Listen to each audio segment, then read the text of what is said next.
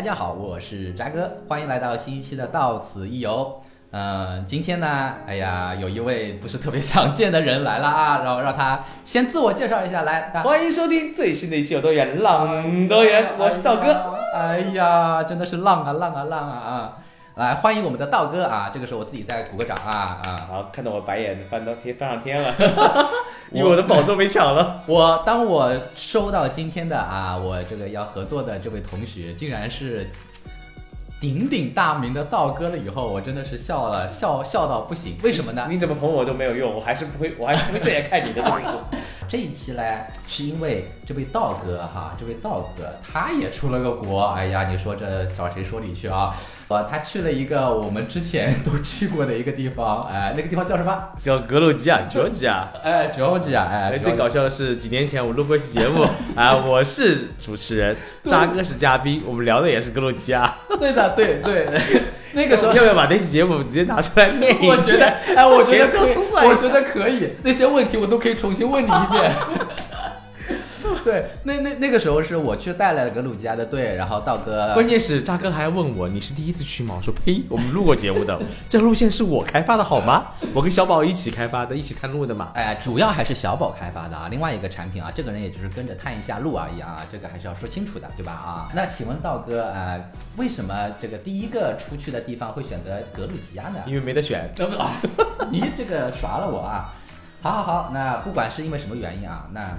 其实格鲁吉亚对我们而言不是那么的陌生，对吧？啊，哦，那我还是认真回答一下这个问题 吧。当然，第一原因是没得选，就一条路线的线上啊，因为呃清明节这个这个节节节假日，稻草人的路线大量的在五一发团，嗯啊，所以因为听说很多国际产品都转行了，没人做产品，对对啊，所以恢复起来特别慢。哦，那我们打个广告吧，就是如果有想做国际产品的，可以来投简历。欢迎成为道哥的同事啊！哎哎，渣哥到现在都无法进入国际团队，呃，产品团队大家不要他。哎，这个是另外一个话题，我们没这个能力，我们后面再说啊。你 那个，哎，第二个原因啥来着？你你要你，我刚刚说的第一个原因啥来着？哦，对，因为那个就一条路线。当然还有一个原因是因为我去过格鲁吉亚，然后格鲁吉亚当时去探路的时候呢，去到了巴统，没有往梅斯蒂亚走。啊，梅斯蒂亚又是一个我特别想去、特别想去的地方。为什么呢？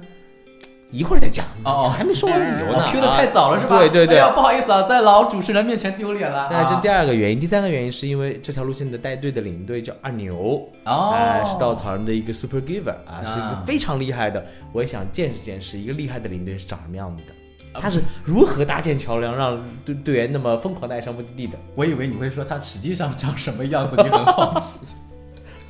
他这他这次被大家改名叫臭宝了哦。二牛真的是我们整个稻草人领队里面男领队里面颜值最高的，我可以这么说。啊啊，真的，你不认同吗？当然不认同了。哇塞，你要说真话好吗？那你说一下真话。真话是他是靠内内涵取胜的，内在取胜的，内在取胜是吧？对呀，只是辅助。哎，对对对对对。好的好的，好，你继续你继续。哪哪有渣哥帅啊？那是我也这么认同。长得像个企鹅。你你长得像个猴子。好，你继续。我们俩怎么都不要互相诋毁，对对对，不要不要，我们要互相抬高，我们毕竟是同事，对吧？一条船上的是吧？互相经常看不起对方在打架，是不是？对你，你说你第二个原因，说完了呀？哦，两个原因都说完了，三个原因，第三个是什么？第三个是二牛呀。那第二个是什么？第二个是梅斯蒂亚呀。哦，你是真的老年痴呆了你。哎呀，好好好啊，可能太激动了吧啊！见到老前辈们太激动了，对吧？我们天天见面，好吧？毕竟这不是这这，哎呀，你能不能代入一下场景，对吧？我们是聊天节目吧？对，那聊天，我们现在我们是有角色的，好不好？我们是陪伴节目，好吧？就适合上厕所时候听。就是，嗯，看一看就没有玩过什么角色扮演啊啊！好，嗯，我们先回来啊，嗯，那哎，我们回到正题嘛。那这次去格鲁吉亚，你是第二次去嘛？啊，之前不是去过一次嘛？那这次去格鲁吉亚，你觉得跟上一次有什么不一样吗？首先是心情很不一样，心情，心情，心情怎么个不？就是我坐上乌鲁木齐到迪比利斯的飞机那个瞬间，有一种莫名其妙兴奋感，总觉得。老子自由了，那是被三年疫情逼的，是吧？真的心中那种复杂的感觉，因为以前作为国际产品，经常出国，嗯啊，每年有三四个月在国外，嗯，所以那种感觉就像家常便饭一样。那这是拿护照的时候，看签证的时候，总有一种很陌生的感觉。过边检、盖章，然后虽然很熟悉的流程，但是心中总有一种很熟悉的陌生感，嗯，新鲜感。嗯和一些嗯久违的感动吧。就你终于能迈出这个国门，其实不是说国内国际旅行有什么差异或者什么高级不不高级的，对但是跟世界连接这件事情本身是我们的权利，对啊对，是我们的自由。我们觉得拥有这个自由跟权利，能能能自由自在的出去回来，去看到不一样的世界，嗯啊，去带着更多的观点、更多的视角，看到更多的新鲜知识，我觉得是是一个很好、很美好的一件事情。嗯嗯啊，我嗯就所以嗯，这几年在国内嘛，所以终于有机会出去了，所以在过边检的时候，真的还是挺兴奋的。啊飞机上都没有怎么睡着觉啊，对，飞机也是白天的航班，你就没有睡好觉。那你看吧，这老年痴呆开始又犯了。啊 而且很很有意思的是，下飞机的时候，二牛，呃，稻草人的团是目的地集合嘛，所以其实没有接机。但因为飞格鲁吉亚航班都是乌鲁木齐南航的航班，啊因为现现在航班大家知道航班恢复的比较慢，嗯好像国际只恢复了百分之二十左右。嗯所以飞那个格鲁吉亚的航班呢，基本上呃南航那一班从乌鲁木齐到迪比利斯的是最方便的。对对，我们的队员十四个人，有十二个人是都是那一 个班航班，所以 二牛就很好玩，说啊你们既然都一个航班来，那我包辆车来接你们吧。啊，可以他就包了。四十几多大巴来接我们，哦每人发了一个。完了，对不起，那叫什么百合来着？哇，二牛真的是一个植物学家，他能叫出所有植物名字。我每朵、啊我每一朵花都是哇，这朵鲜花、野花好好看。哦我我也我我也不行，我只能能说出名字来，我只能说这树啊花啊，啊，二牛，如果你听节目，对不起啊，我就辜负你了。你拿了个什么百合来迎接我们？你至少能说出百合。然后每人拿着一束花，然后走出那个国门的时候，然后看见呃一个金发碧眼的司机在等着我们，我以为你会说出什么东西 等着我们那种感觉一下就回来了啊。啊，一种久违的新鲜感，一种一种自由畅快呼吸的感觉回来了。哎，我觉得这种感觉很熟悉。嗯，我就觉得哈，就是呃，来稻草人的人，包括会来听我们节目的小伙伴儿，我觉得我们都会有个共性，就是我们都是那种，这个应该也不会被屏蔽吧啊，就我们都是向往自由的人。呃，如果有小伙伴儿出国啊，我们不是说国内不好，国内也很好哈、只不过你现在可以自由的去出去了啊，然后那一刻你那刚刚道哥说的那种签证盖章，我登在上飞机上，我可能会激动的睡不着觉，我觉得很有体感。呃，因为我马上，哎，我马上也要出去了嘛，对啊，你马上要去五一格鲁吉亚是吧？我的天，我也我们跟格鲁吉亚怎我样的？也我也是乌鲁木齐乌鲁木齐那班，对对，我现在其实就当我知道我要出去的时候，我已经开始激动了，嗯啊，虽然我也会觉得挺累的，因为还要工作嘛，对哦，下个礼拜我要去斯里兰卡斯里。兰卡对。哎，看到航班的时间怎么那么长？啊、但是不管怎么样，我们内心还是很激动，就是因为这个这个怎么说呢？你被束缚久了以后，然后你再获得你本来就应该有的那种权利，而且去了以后发现是有些变化的。呃，嗯，首先第一点是中国人少了。哦 以前在格鲁吉亚迪比利斯的时候，很多很多中国的游客嘛对，所以这次刚出去的时候游客比较少。嗯，但是你能感觉到那种世界的恢复，有大量的、呃欧洲各国啊，呃包括亚东亚其他国家的人在这路上，每个人看见会相互微笑，然后嗯。一个小旗子在前面，一个团一个团的一个团走，嗯。总有一种哦旅游回来的感觉。而且、嗯。呃几年不见，格鲁吉亚的物价涨了一倍，啊，这个也让我觉得很哎，我怎么感觉感觉很多地方的物价都涨？呃，而且格鲁吉亚还有一个很大的变化，它的主教堂变了，哦新修了一个很漂亮的圣三一教堂在嗯河的东岸。对啊，呃对，不好意思啊，我那个年代已经是啊有了吗？哎，不好意思啊，已经有了。哎呀，那我就哎，这位这位，那可能是刚搬主教搬过去了。哦，也有道理，啊也有道理，那是在修。啊，可以可以可以面。那那个小伙伴们，我们就忍耐一下，我们配合一下，是这样的，是这样子的啊。好，圣三一主教堂搬了，还有呢？然后这是我第一感受，就是城市有变化，然后城市城游客有，城市有什么变化？就是化？新修了个教堂嘛。哦哦哦，那我对对不好意思啊，对那个对你来说是变化。物价有变化，游嗯客有变化，心态有变化，这是嗯。第一天的感受。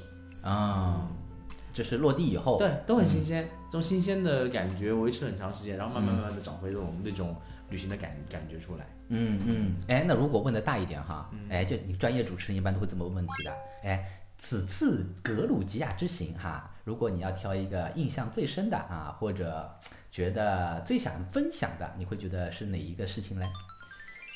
哪一个事情啊？啊，或者随便你想讲的吧。嗯然后这个问题问的好大，好不专业啊。哎，有深度的主持人都这么问问题，好吗？是呢，因为这次我们连提纲都没有。其实我们都不知道我们要聊什么，我的天。哎呀，因为我们太忙了，真的是。哎，我们现在其实我们晚上是在加班录啊，嗯，对，我们其实晚饭都没怎么吃啊。哎，我吃了耶。我没有吃啊，还饿着肚子在这边聊啊。你说说啊，快快说。哎。因为呃，有一点印象很深，就是我上次去探路的时候呢，更加专注在选择景点呐、选择活动上，其实跟当地人的连接没有那么强烈，或者我自己没有感受啊。而这次忙于工作，都在忙于工作。嗯，这次我对这个国家的整个地理历史，包括呃生活方式，包括人物人当地人，嗯，有了更深的一种。羁绊跟了解吧，嗯嗯啊，尤其是我们的向导，这次是一个呃四十几岁做了好多年的一个女性，她这家公司也很有意思啊，这个老板。呃，以前就是稻草人在 N 年前做格鲁吉亚现在的那个夜社啊，他后来疫情期间转行去开了超市，这 都是自谋生路。对，开了超市以后，他刚开了一年受不了了，然后他老婆就鼓励他说：“你既然喜欢这个行业，你热爱旅行，你就继续做回去吧。”嗯嗯，还银行贷款买了三辆，买了几辆车，一直在还贷款。哦，所以其实。也是一个很坚持的一个很有韧性的一个人，说明他也真的喜欢这个。对，包括我们以前那个经常为稻草人带队的那个姑娘，好像去国外谋生去了，做老师去了。哦，对对对，就我那个我那个 soho soho，对，转转行了。然后这次这个人，其实然后慢慢就回忆起来，我当时见到的格鲁吉亚人呢，都会比较的严肃，严肃严肃，对，就是呃，就是就是很正经，让你觉得，嗯，就是有些时候还会皱眉头。他不是你印象当中那种哇欧美人，虽然高加索三国不算欧真正的欧洲，但是呢，其实他们的整个文化同源，包括人种同源。对，高加索嘛，高加索人就是欧洲人的起源。对的，对，白种人嘛。虽然它的地理是属于亚洲的，但是整个的文化呀，整个的心智上，整个。认知上都是欧洲，对，但是这里呢，你不像你传传统的那种，尤其是南欧，嗯，法国那个呃西班牙人啊、意大利人很热情，哇，天然看你就抱，啊，这里的人会给你有一种保持一种距离感，嗯，啊，你跟他们在不说话的时候，大家都是。板着个脸，你去一板一眼的。嗯，我刚开始在想，哎，旅游国家应该不都是很热情的吧？起码对游客会比较热情，对不对？啊啊！但其实我们的向导本身也比较严肃啊，我们司机也比较严肃，也不怎么说话啊。当地的人呢也比较严肃。嗯，我带着这个问题就一直在思考。嗯，但是我第一感受啊。嗯嗯。后来当我慢慢了解这个国家地理历史的时候，尤其我们第三天行程会去到一天叫苏联的一天。啊，对对，我很喜欢，我很喜欢，和苏联爱恨情仇纠葛的一天。因为呃，有一个冷知识哦，斯大林是出生在格鲁吉亚的。对对，斯大林是格鲁吉亚的格里。这个人我们能讲吧？呃，这个应该可以讲吧？啊，好，我我我感觉哈，那斯大林大家都知道是在那个列宁后的，嗯啊，这个你不要再讲了好吗？对，那个重要的人物啊，发生过很多的事情。然后呃，我们在格里会去到斯大林的博物馆，对，你会看到一个哇，俄罗斯当时苏联在。意气风发的时候，对于格鲁吉亚的影响，嗯，啊，出的格鲁吉亚政治家等等等等，然后，然后呢，我们下午的行程会去到一家人家里，让人家在歌里往北的一个小村庄，嗯这个村庄呢，离它一个自治区，就是所谓自治区，就是因为它靠近俄罗斯，啊，它是一个独立的，类似于你可以理解为一个独立王国，嗯嗯，实控不是他们自己，虽然。被称为格鲁吉亚的领土，但时空是俄罗斯，就一个很复杂的一个领土纠纷吧。对，领土纠纷的一部分，离那个地方首都两公里的一个村庄，离边界很近很近。村庄里甚至很多弹孔。啊，这里发生过一个五日战争。五日战争就是当年俄罗斯为了侵占这片土地的时候打了一场仗。然后你会发现，哇哦，嗯，用不用脸三个字有点有点不太好意思，呃，不太好，这张可以掐掉。然后那个就是你上午看到了斯大林的荣光，然后那个。苏联的荣光，下午就看到那种，嗯，荣光褪去以后的一片狼藉，嗯啊，像战争对当地的生活影响。嗯，后来我就慢慢的了解到，其实你想这片地理它夹在哪？夹在土耳其和乌克兰还有俄罗斯之间。嗯，高加索三国历史上很小，这几个国家人口都很少，夹在这大国博弈之间。这小国无外交嘛。嗯嗯，它夹在这几千年的爱恨情仇的纠葛当中，各种战争也好，现在甚至是。大国之间用来博弈的一些工具跟武器，嗯，其实在这个过程当中，他们有，而且迪比利斯又是一个一直被占领、占领，对的，侵侵颠覆、占领、颠覆甚至屠杀的一个城市，是的，它的文化一直会断掉，甚至人种都会断，嗯，这过程当中其实就会让他们一直有一种戒备心，嗯，啊，一直有一种防备心，一直生活的不是那么的。嗯，松弛跟惬意吧，可能是，所以在他们在历史，其实地理决定的，嗯，他们的决定他们的历史，历史又让他们这些人本身，嗯，写他们脸上的，我觉得历史，嗯，影响着后世的人的性格，嗯，所以这种状态会让我觉得，哦，原来，嗯，历史总是在书写现在，嗯。总是在影响着我们每一个人的言谈举止跟我们的性格，嗯，所以这是原因。但是很有意思的是，虽然他们的表面是这样的，可能有点紧绷也好，有点紧严肃也好，一旦几杯酒下去，我们一上岛，一个四十几岁的大姐，其实，小孩已经上大学，快大学毕业了。嗯，然后我们有一天在，因为格鲁吉亚是全世界的红酒发源地，对对，红酒发源地。啊几杯红酒下去，哇哦，跟跟着我们开唱中文歌，也不知道唱啥。啊，然后我们的那个司机更有意思，我们的司机是一个三十四岁的小伙，呃不是小伙子，就中年大伙子。嗯。呃，就是喝完酒以后，那天晚上他们那边酒司令用当地话讲叫他妈的，啊，这不是骂人不是骂哈，对，这不是骂人，这当地的叫酒司令的话，因为格鲁吉亚的祝酒文化非常的发达。对，我觉得这个文化真的是跟我们我们东方文化很像我像们。东方文化是一对一的敬酒，劝酒，人家就是一对多的敬酒，对，祝酒，祝酒，对，祝酒，他当时整整一个晚上两三个小时时间，嗯。每过几分钟就要起来祝酒，嗯。而且每次祝酒说的词都不一样，嗯，从你的身边的朋友、你的爱人、你的孩子、你的事业、你的学习、你的教育、你的大学、你的旅行、你的国家、你的世界，嗯，他每个每个出口成章，嗯，我们每个人都愣在了，而且他每说一段，我们还一个人去过去祝酒，对对，这个结果我们一轮人全上去了，还没说过他，哇塞！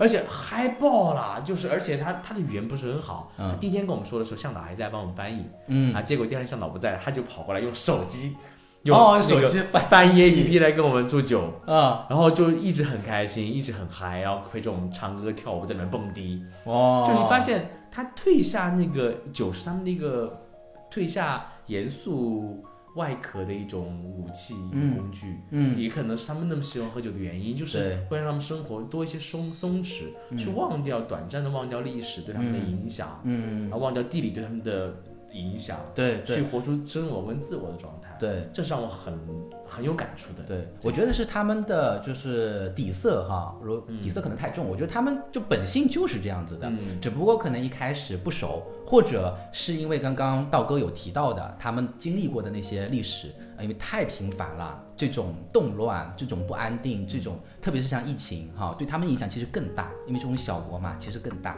然后呃会有这种呃对你刚刚说那个疫情影响，但那个物价真的是把我吓到了。是是，一个麦当劳套餐要五十几块啊！我在我今天中午吃了麦当劳五十几块，吃了三个套餐。我们可有十三块九啊！对，我们还有疯狂星期四啊！对不起，忘记了那是。哎，其实其实你跟很多的比啊，我们生活在中国真的是非常非常幸福的一件事情啊。然后有很多我们很多时候，因为我们生活在中国，我们是个泱泱大国，我们很多时候很难来理解那种小国的人的生存的情况。但格鲁那边的那个呃高加索三国，其实都是个小国，然后每个国家其实都有自己的苦难史，像亚美尼亚也是有大屠杀嘛，对吧？对，然后格鲁吉亚其实也是被占领。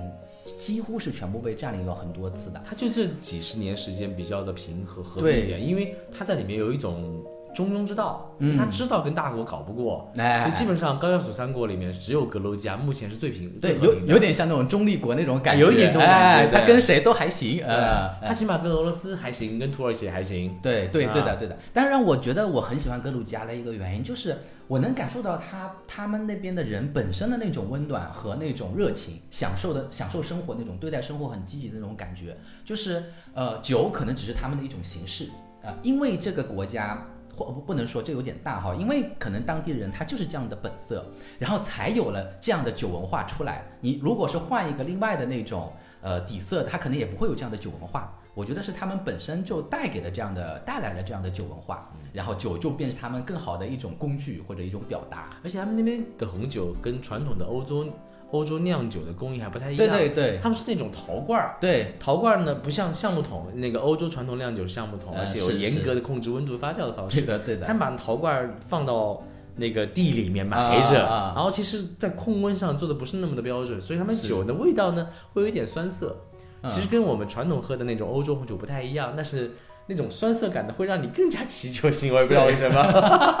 对我很喜欢那个酒，我就感觉那虽然我不是那么专业的品酒哈，但我喝你是啥酒都喝，啥都喜欢，真的是啊，我真的是你这哎个酒鬼。呃，哎，你哎，你不要破坏我的形象好吗？就是我我现在是破坏你形象了吗？我现在是专业你的专业。的主持人形象，好吧？啊然后呃，我突然想再澄清一下啊，刚刚道哥有提到说那边的人喝了酒以后他会打开嘛啊，其实不是他们喝醉了，他们只是哦，他们喝不醉，哎对，喝好多。那天那个那个我们的那个司机拎着一大桶的红酒来了，嗯三升啊，啊，他喝了一半都没有任何反应，然后我就慌了，我喝了一杯又开始起起头了，上头了，啊太厉害了。应该他们喝酒是他们的最传统的文化吧？嗯是而酒又便宜，所以几乎就替代饮料了。嗯嗯我觉得很多家里，嗯嗯啊嗯，度数也不高，一般十二度左右。对对对，红酒嘛，嗯我觉得是。